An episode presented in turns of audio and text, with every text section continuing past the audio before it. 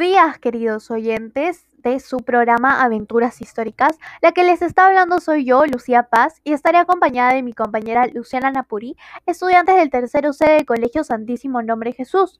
Hoy les hablaremos de unos temas muy interesantes. Para ser más específicos, hablaremos de aportes de las dos revoluciones, la Revolución Francesa y la independencia de las trece colonias, que lo hablará mi compañera Luciana. Y por último, pero no menos importante, hablaremos sobre la pobreza y violencia contra la mujer, que lo hablaré yo, Lucía Paz. Buenos días, les habla Luciana Napurí. Es muy grato para mí estar reunida con ustedes para hablar sobre los aportes de ambas revoluciones, como ya lo había mencionado mi compañera Lucía Paz. Empezando por la independencia de las Trece colonias, la cual fue un conflicto que enfrentó a las Trece colonias británicas en lo que hoy conocemos como América del Norte, contra Gran Bretaña. Este enfrentamiento ocurrió en 1775 y concluyó con la firma del Tratado de París en 1783. El movimiento se desarrolló como respuesta a las imposiciones políticas y económicas que impuso el rey de Inglaterra, Jorge III. Y sobre la Revolución Francesa se conoce con el nombre de Revolución Francesa al movimiento político, social, económico y militar que surgió en Francia en 1789.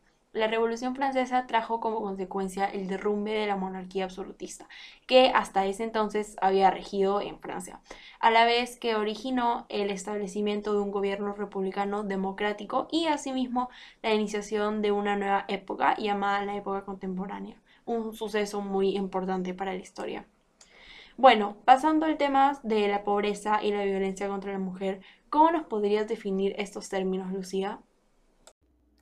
Buenos días, les habla Lucía Paz. Es muy grato para mí estar reunido con ustedes. Gracias Luciana por esa pregunta tan interesante, porque para hablar de la pobreza y violencia contra la mujer tenemos que tener en claro qué es la pobreza y en qué consiste la violencia. Bueno, empecemos con el significado de qué es la violación a la mujer. Según los términos de referencia de la presente investigación, la violencia doméstica contra la mujer abarca tres tipos de violencia, física, psicológica y sexual. Si una mujer sufre por lo menos uno de ellos, y si la agresión viene por parte de su pareja, dicha mujer es una víctima de violencia doméstica. Esta definición restringe nuestro tema, en realidad, a la violencia que ocurre entre los miembros de la pareja heterosexual y específicamente a las agresiones dirigidas por parte del marido a la mujer. La relación de pareja aquí se estudia no involucra necesariamente un vínculo matrimonial, sino que incluye las relaciones consensuales. Bueno, continuemos con la pobreza. La pobreza puede ser analizada como un concepto absoluto o relativo. La pobreza absoluta es una situación en la que el individuo o la familia no alcanzan los ingresos o recursos mínimos para satisfacer sus necesidades biológicas o básicas.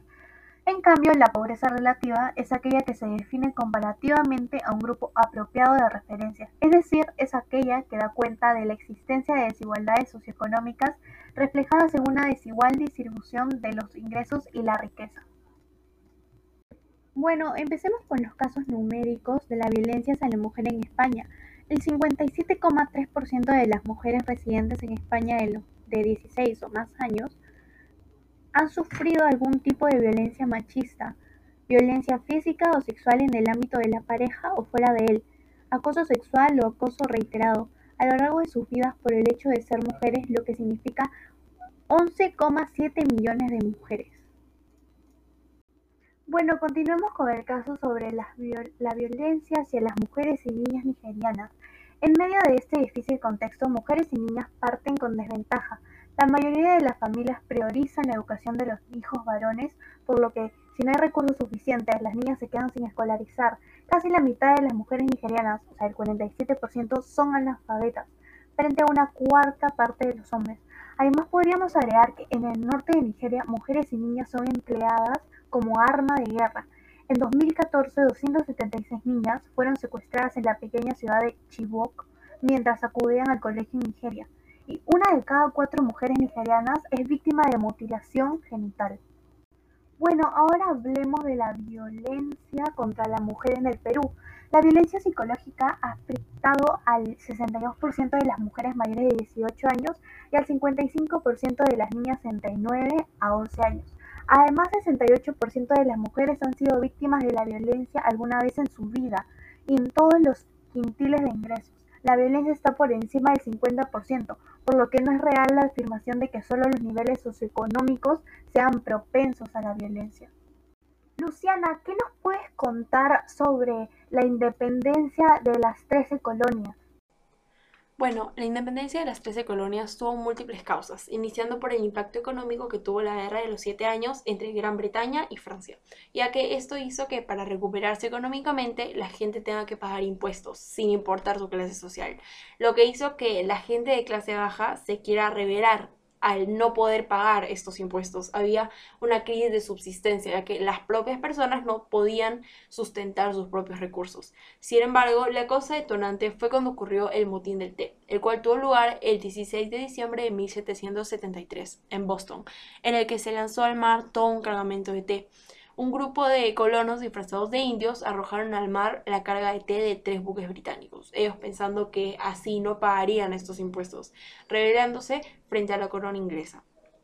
Otras causas podrían ser las medidas impuestas a los colonos por parte de Inglaterra, como la paga de dichos impuestos, la estabilidad política y económica lograda por los colonos, la influencia de las ideas de la Ilustración, liberarse del dominio de Inglaterra para poder alcanzar una autonomía política y impulsar el desarrollo del capitalismo en Norteamérica. Bueno, y los aportes o consecuencias que nos trae la independencia de estas 13 colonias sería que la burguesía comenzó a liderar una sociedad moderna de clases. Esto fue un hecho que sirvió de inspiración para la independencia de las demás colonias americanas. Se derrotó el ejército británico Em, también se creó un sistema político alejado de los aspectos tradicionales. Y finalmente, de este suceso es que George Washington se convierte en el primer presidente de los Estados Unidos de América. Luciana, ¿crees que nos podrías explicar sobre la Revolución Francesa? Bueno, sí, em, las causas de la Revolución Francesa serían el rigor del absolutismo, ya que el absolutismo daba a los reyes todo el poder político, legal y económico sin que se les pudiera contradecir en ningún sentido. Em, ellos decidían absolutamente todo, lo que llevó a la segunda causa, que sería la miseria y la marginación del pueblo llano, ya que las condiciones de vida del pueblo llano eran hambre, marginación, enfermedad, trabajo esclavizante y ninguna perspectiva de ascenso social o de mejoría. Y esto no podía cambiar, ya que los reyes seguían tomando las mismas decisiones y nadie podía hacer nada al respecto.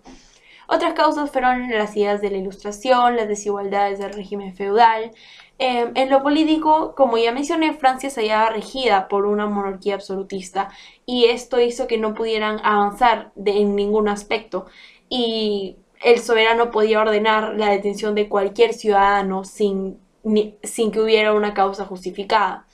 En lo económico sería el monopolio de las riquezas, sobre todo de la tierra, en beneficio solamente del clero y la nobleza.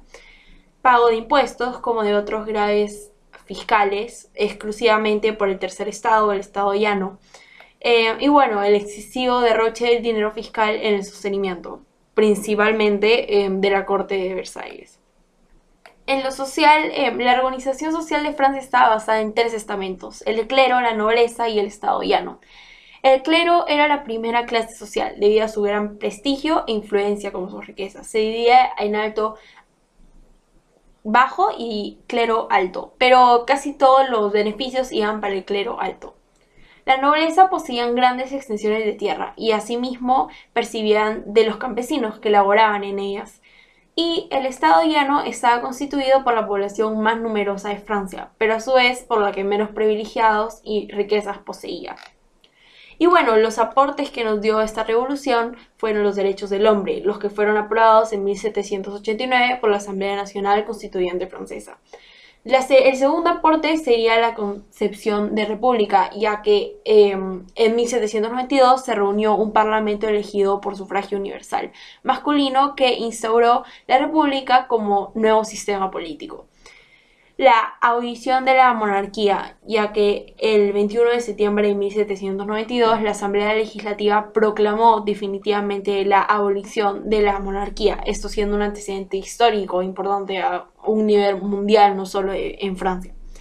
Y bueno, la última, el último aporte que nos da esto sería la idea de una constitución, ya que eh, la constitución francesa en 1791, promulgada por la Asamblea Nacional Constituyente, El 3 de septiembre proclamaba al Estado francés como una monarquía constitucional. Los principios más importantes de ese documento afirmaban que la libertad de pensamiento y de prensa, la libertad religiosa, la supresión de la nobleza y las distinciones hereditarias, junto con las órdenes de caballería, se establecía el libre acceso a los oficios y funciones que hasta ahora se reservan a la nobleza. Esto teniendo un impacto de cómo era la Francia antes y cómo la conocemos ahora.